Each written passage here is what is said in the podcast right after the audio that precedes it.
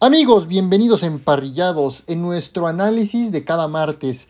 ¿Cómo les fue a su equipo en esta semana? Fue una semana muy especial, como había dicho, porque regresó la NFL a la Ciudad de México y bueno, hablaremos más adelante del análisis de lo que sucedió en el Coloso de Santa Úrsula. Y vamos a empezar. Vamos a empezar con nuestro análisis desde el jueves 17 de noviembre, donde se enfrentaron los Green Bay Packers y los Tennessee Titans.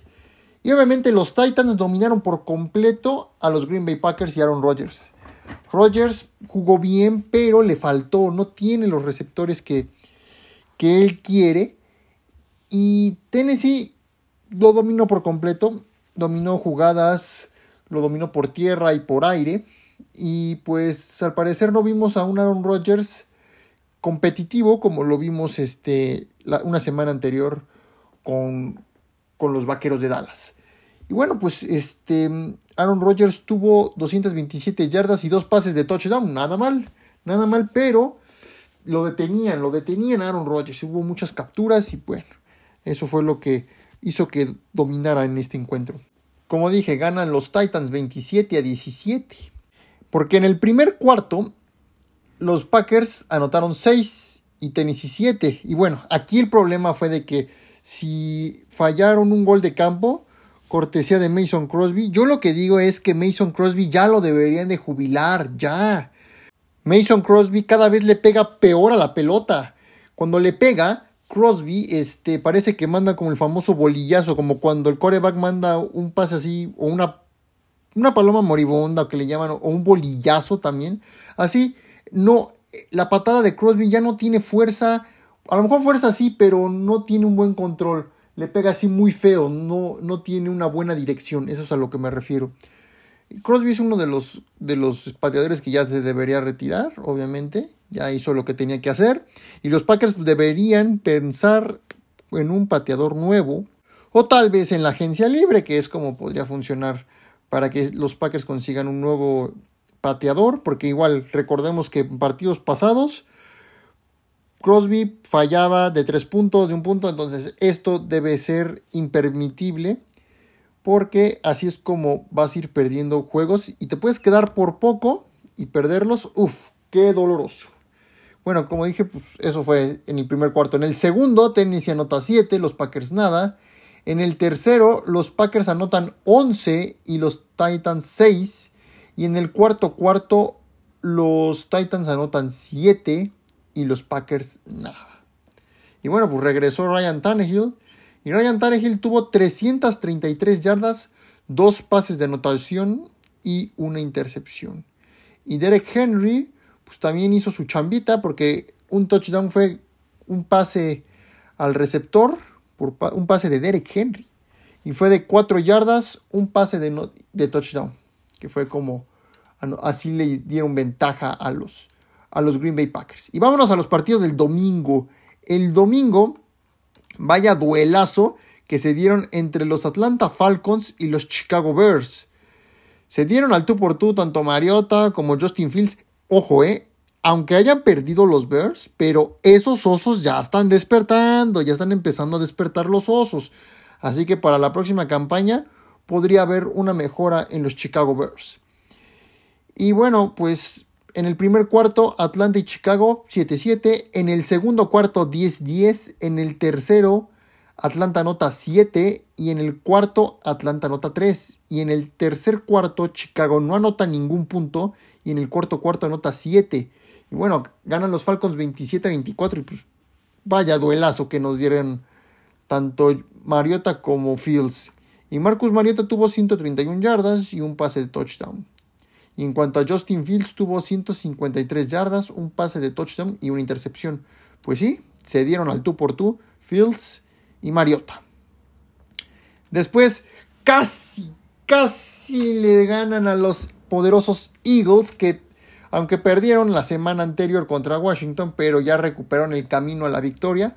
Ahora con sus nuevas adquisiciones que son Joseph y Sue, pues pudieron detener el ataque terrestre que estaba haciendo Jonathan Taylor, porque Jonathan Taylor tuvo 22 acarreos, promedió 84 yardas y tuvo 3.8 en promedio y un pase y una carrera de touchdown.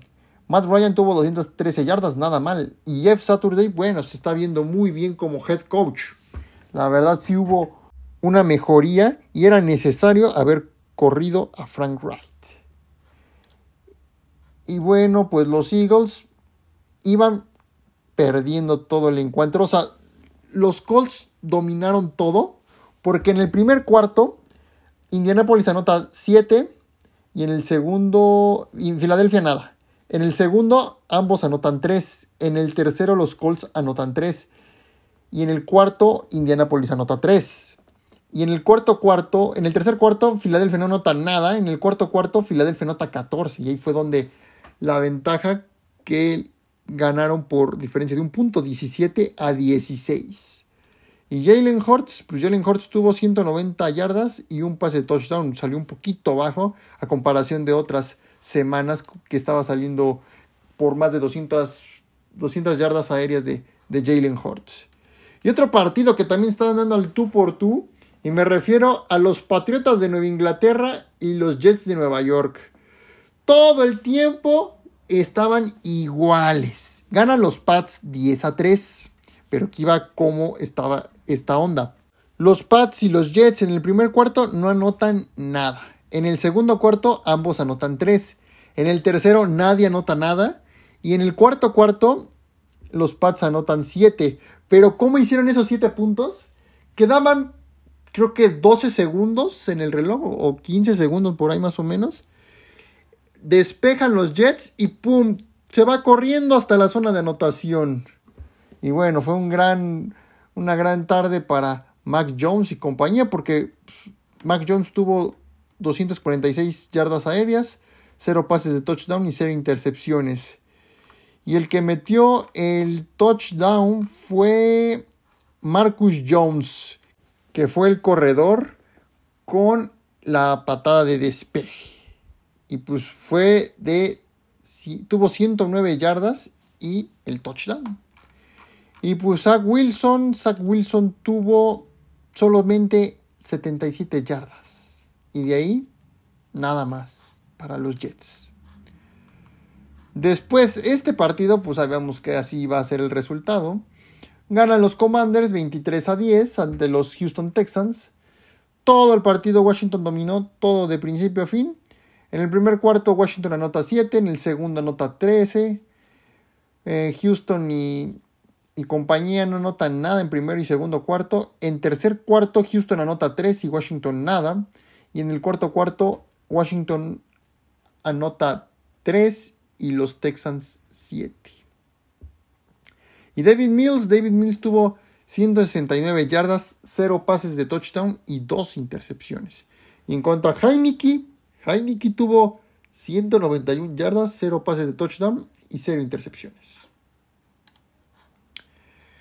Después, a los Rams cada vez les está lloviendo sobre mojado. Porque no parece un equipo que sea campeón, sino al contrario, porque ahora está en el último lugar de su división. ¿Y por qué? Porque perdieron ante los Santos de Nueva Orleans 27 a 20. E igual, los Saints, pues, este, iban al principio un poco abajo, iban como que carburando y después agarraron pila y ganaron. Porque en el primer cuarto los Saints anotan 3 y los Rams 7. En el segundo cuarto ambos anotan 7. En el tercero los Saints anotan 14 y los Rams 0. En el cuarto cuarto los Rams anotan 6 y los Saints 3. Andy Dalton tuvo 160 yardas y 3 pases de touchdown, nada mal para Andy Dalton. Y pues como les gusta hacer las jugadas sorpresa, Tyson Hill tuvo 14 yardas aéreas. Salió Matthew Stafford, por cierto, salió conmocionado, entró el protocolo de conmociones y entró Bryce Perkins. Perkins tuvo 64 yardas, 0 pases de touchdown y 0 intercepciones. Y Matthew Stafford estaba jugando bien, ¿eh? Estaba jugando bien hasta que le cayeron encima y tuvo que entrar el protocolo de conmoción. Y Stafford tuvo 159 yardas y 2 pases de touchdown.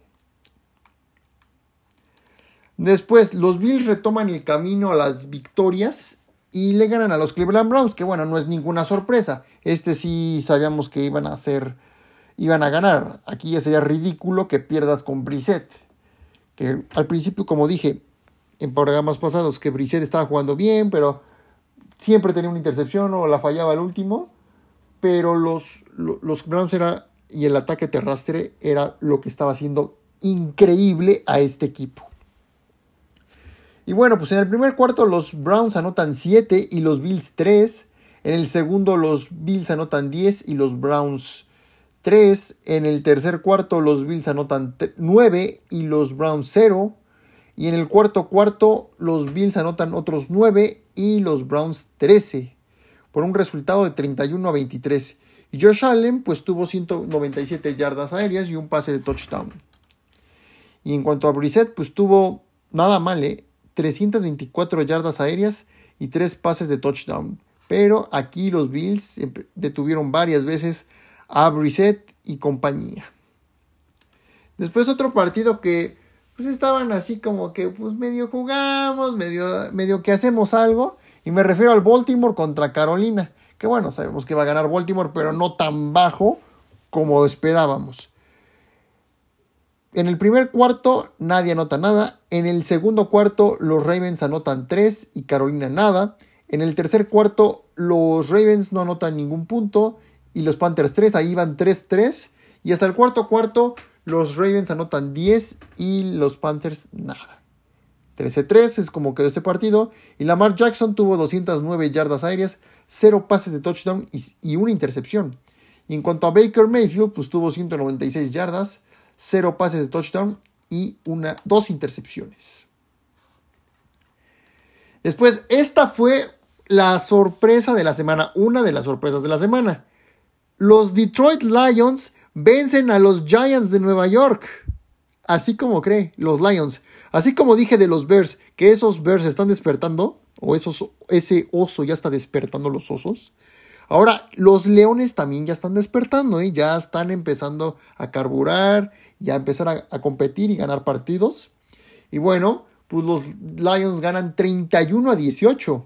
Todo el encuentro, por lo regular, Detroit dominó. Dominó. Y en el primer cuarto, los Giants anotan 6 y los Lions 3. En el segundo cuarto, los Giants no anotan ningún punto y los Lions 14. En el tercero, los Giants nada y los Lions 7. Y en el cuarto cuarto los Giants anotan 12 y los Lions 7. Su pateador también falló todos los puntos extras. Falló el del primer cuarto. Y no es cierto, perdónenme. Este. Uno lo fallaron la conversión de dos puntos y igual falló el pateador. Y bueno, Daniel Jones tuvo 341 yardas, un pase de touchdown y dos intercepciones. En cuanto a yardaje, Daniel Jones estuvo muy bien, pero obviamente los, las hubo más intercepciones y ahí es donde Detroit supo aprovechar estos errores por parte de los Giants de Nueva York. Y en cuanto a Jared Goff, Jared Goff tuvo 165 yardas, 0 pases de touchdown y 0 intercepciones. Después otro partido que me estaban dando al tú por tú. Al final sacaron la casta los, las, Vegas Raiders. Aquí yo ni sabía quién irle. Aquí estaba muy pareja la cosa. Los Raiders ganan en tiempo extra 22 a 16 a los Broncos. Y en el primer cuarto los Broncos anotan 7 y los Raiders 0. No anotan ningún punto. En el segundo los, los Broncos anotan 3 y los Raiders 7. En el tercero Denver no anota ningún punto y los Raiders 3 puntos. Y en el cuarto cuarto ambos anotan 6 puntos.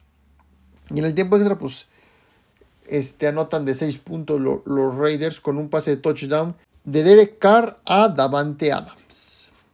Y bueno, Russell Wilson tuvo 247 yardas, 0 pases de touchdown y 0 intercepciones. Y Derek Carr tuvo 307 yardas, 2 pases de touchdown y 0 intercepciones. Muy bien para ambos aunque Wilson no tuvo ningún pase de touchdown. Después, esta fue otra sorpresa o desenmascararon a los vikingos siendo que son, pensando que son una farsa. Pero los Dallas Cowboys le ganan a los Vikings 40 a 3. Todo el partido fue dominado por Dallas, de principio a fin. En el primer cuarto, los Vikings anotaron 3 puntos y ya nada más. En el primer cuarto, segundo, tercero y cuarto cuarto, Minnesota no anotó ningún punto. Y en cuanto a los Cowboys, anotaron en el primero, anotaron 10, en el segundo 13, en el tercero 14 y en el cuarto 3, por un total de 40 puntos. Y bueno, pues Kirk Cousins tuvo 105 yardas, 0 pases de touchdown y 0 intercepciones. Y ya después entró Nick Mullens y tuvo 54 yardas, 0 pases de touchdown y 0 intercepciones. Y después, igual entró después Dak Prescott y Cooper Rush para igual no exponer a, Prescott. Y Prescott tuvo 276 yardas, 2 pases de touchdown y 0 intercepciones. Y en cuanto a Cooper Rush, tuvo 31 yardas, 0 pases de touchdown y 0 intercepciones. Después, esta también no fue una sorpresa, pero Cincinnati le ganó a los Pittsburgh Steelers 37 a 30. Y este partido, la primera mitad, sí se estaban dando al tú por tú y ya después fue completamente dominado por los bengalíes de Cincinnati. Y en el primer cuarto, los Steelers anotan 3 y los Bengals 10. En el segundo cuarto, los Steelers anotan 17 y los Bengals 7. En el tercero, los Steelers anotan 3 y los Bengals 10. Y en el cuarto cuarto, los Steelers anotan 7 y los Bengals 10. Y Kenny Pickett, Kenny Pickett no le fue nada mal, pero tuvo 265 yardas y un pase de touchdown. Casi, casi, o sea, ya no cometió tantos errores como en partidos pasados. Y en cuanto a Burrow, Burrow tuvo 355 yardas, 4 pases de touchdown y 2 intercepciones. Las intercepciones con Burrow, ahí fue donde fue el problema. Porque igual los Steelers le pudieron haber sacado el partido por esos dos errores de, intercepción. ¿eh? O sea, si no, Burrow ni la cuenta. Pero bueno, pues se compensó con los 4 pases de touchdown que, que obtuvo. Después, en el último partido del domingo, en el del en la noche, se enfrentaron los Kansas City Chiefs y los Angeles Chargers y ganan los Chiefs 30-27. Pero, obviamente, la primera mitad fue completamente dominada por los Chargers y ya después se opacaron y ya no, ya no tanto. Ese, ese rayito ya no dio la chispa que necesitaban para ganar.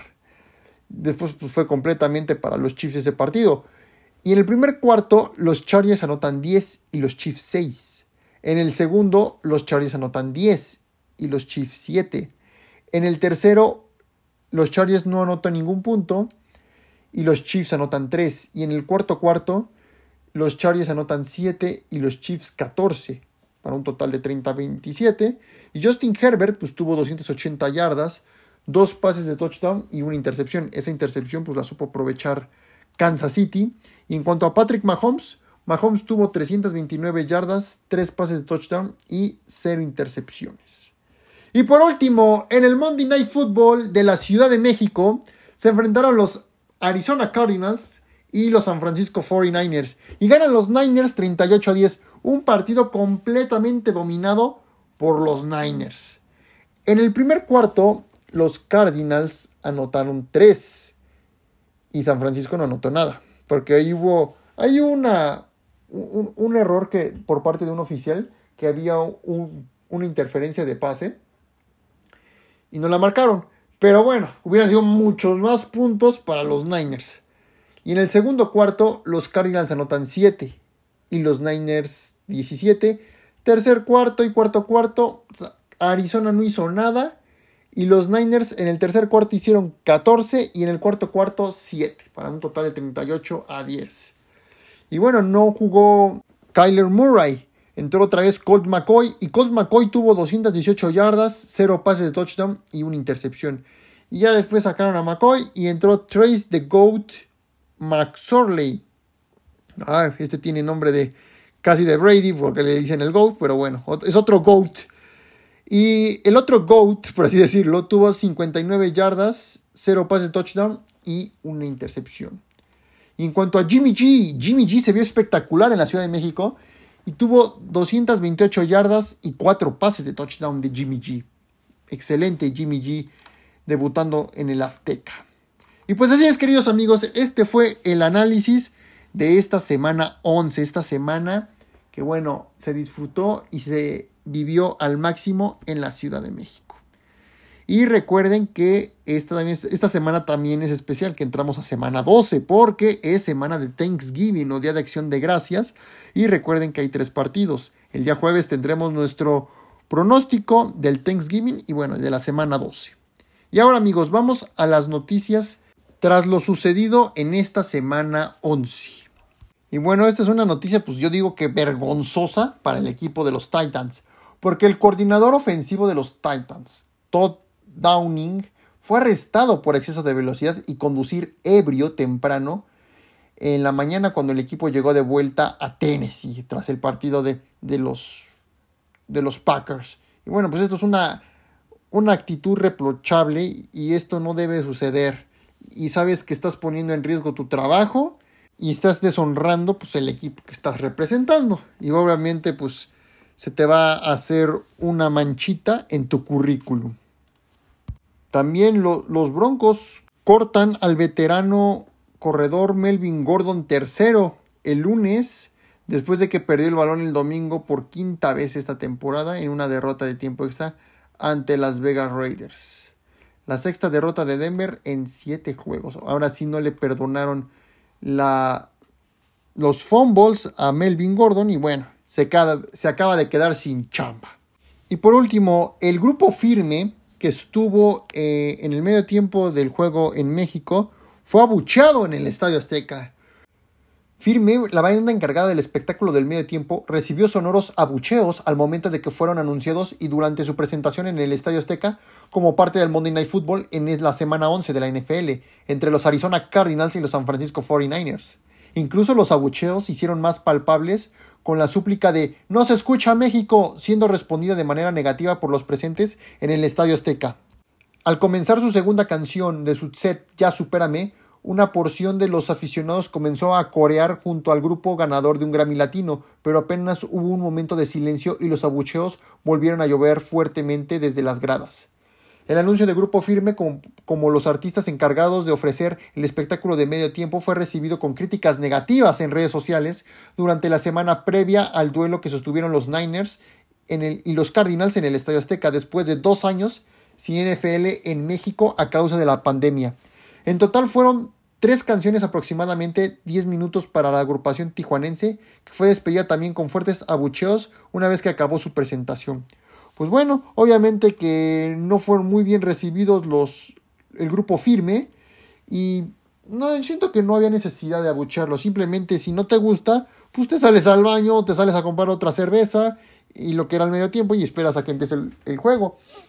Pero pues yo siento que también aquí este tipo de música regional mexicana no es para ciertas aficionados, no es para cierta afición o público meta, para un evento como estos, porque cuando ponen por lo regular rock o canciones así ochenteras, noventeras, así, la gente pues aplaude y está más animada. Y bueno amigos, pues estas fueron las noticias tras lo sucedido en la semana 11. Y ahora vamos a el ranking de equipos tras lo que pasó en esta semana.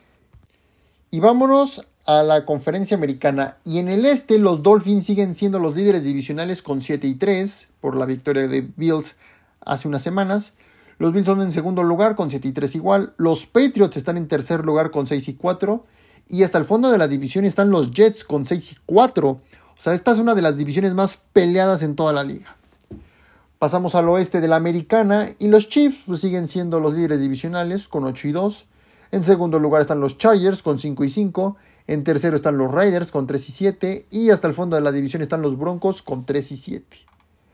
Pasamos al norte de la americana y los Ravens siguen siendo los líderes divisionales con 7 y 3. En segundo lugar están los Bengals y pisándole los talones con 6 y 4. En tercer lugar están los Browns con 3 y 7. Y hasta el fondo de la división están los Steelers con 3 y 7. Pasamos al sur de la americana y pues los Titans siguen siendo los líderes divisionales con 7 y 3. Los Colts están en segundo lugar con 4, 6 y 1. En tercer lugar están los Jaguars con 3 y 7. Y hasta el fondo de la división están los Texans con 1, 8 y 1. Pasamos a la conferencia nacional y en el este los Eagles siguen siendo los líderes divisionales con 9 y 1. En segundo lugar están los Cowboys con 7 y 3. En tercer lugar están los Giants con 7 y 3. Y hasta el fondo de la, de la, división están los Washington Commanders con 6 y 5. Esta también es la segunda división más peleada en toda la liga. Pasamos al oeste de la Nacional. Y ahora los Niners son los nuevos líderes divisionales con 6 y 4. En segundo lugar están los Seahawks con 6 y 4. En tercer lugar están los Cardinals con 4 y 7. Y hasta el fondo de la división están los Rams con 3 y 7. Eh, pues son los campeones, pero están hasta el fondo de su división en esta temporada. Pasamos al norte de la Nacional y los Vikings siguen siendo los líderes divisionales con 8 y 2. En segundo lugar, así como lo escuchan, están los Lions con 4 y 6. En tercer lugar están los Packers con 4 y 7. Y hasta el fondo de la división están los Bears con 3 y 8. Pasamos al sur de la Nacional y los Buccaneers siguen siendo los líderes divisionales con 5 y 5. En segundo lugar están los Falcons pisándole los talones con 5 y 6. En tercer lugar están los Saints con 4 y 7. Y hasta el fondo de la división están los Panthers con 3 y 8. Lo que son los estes de conferencia, tanto nacional o americana, son los más fuertes. Y los sur son los más débiles. Y bueno, no, no sabemos qué pueda pasar más al, al futuro. Si alguien del sur vaya al Super Bowl o no. Pero lo más probable es que todo apunta que es hacia el este u oeste. Y por último, amigos, ya a partir de la semana pasada y en adelante, veremos cómo está el playoff picture cada semana y cómo va cambiando. Y cambió, cambió esta semana. En la conferencia americana, el primer lugar sería para Kansas City. En segundo están los Dolphins, en tercero los Titans, en cuarto los Ravens, en quinto los Bills, en sexto los Patriots y en séptimo los Bengals. Obviamente la semana del comodín descansaría Kansas City, sería hasta el divisional. Eh, en el wild card, pues se enfrentarían Miami contra Buffalo, Tennessee contra Nueva Inglaterra y Baltimore contra Buffalo. Y en la conferencia nacional, el primer lugar o el primer sembrado sería para las Águilas de Filadelfia y igual jugaría hasta la ronda divisional. En el segundo lugar están los Vikings, en tercero están los Niners, en cuarto lugar están los Buccaneers, en quinto los Cowboys, en sexto los Giants y en séptimo los Seahawks. Y en el wild card se enfrentarían Seattle contra Minnesota, Giants contra Niners y Cowboys contra Buccaneers. Y por último amigos, ¿Ustedes ya están haciendo sus predicciones de quién podría ser el MVP para esta temporada? La cosa suena entre Patrick Mahomes, Josh Allen, Tua Tagovailoa y Jalen Hurts. ¿Ustedes qué opinan? ¿Quién creen que vaya a ser el MVP de esta temporada? Y también quién vaya a ser el coach o el entrenador del año. Para mí podría ser entre Mike Brable de los Titans, podría ser este Andy Reid, Sean McDermott, o incluso Nick Siriani de Filadelfia. Pero en fin, veremos qué es lo que sucede más adelante.